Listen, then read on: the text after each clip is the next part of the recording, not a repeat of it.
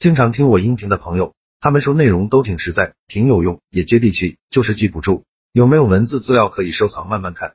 为了方便大家，我刚开了一个微信公众号，名字就叫做说话细节。公众号计划更新一千个口才情商技巧，非常值得反复阅读。现在已经更新一百多条了。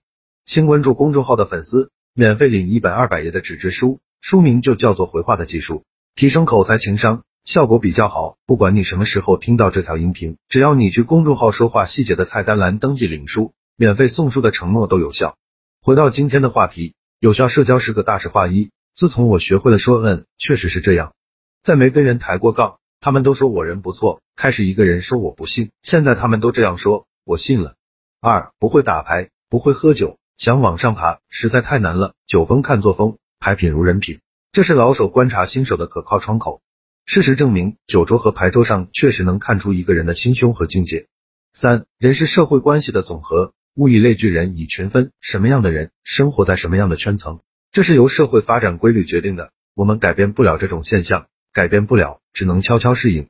四，听懂人话了，学会说人话了，此生衣食无忧。五，为什么这个人厉害啊？他见人就帮，见人就帮，慢慢的，他就成了释迦摩尼。这个帮啊，不是语言上的帮扶，而是实实在在的展现自己的力量。六，有人一生病被解雇了，有人一生病升职加薪了，一并解千愁。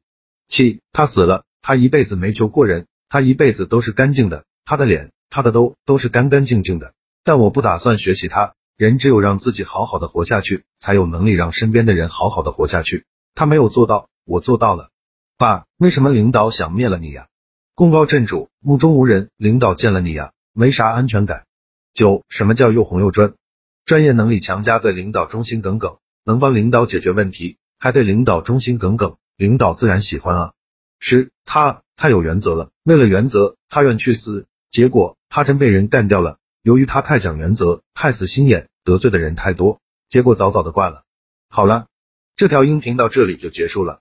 想看文字版的文章，去我公众号说话细节就可以慢慢看了。记得免费领一本纸质书，二百页，很划算，肯定能让你短时间内快速提升自己的口才和情商。现在马上去关注就对了。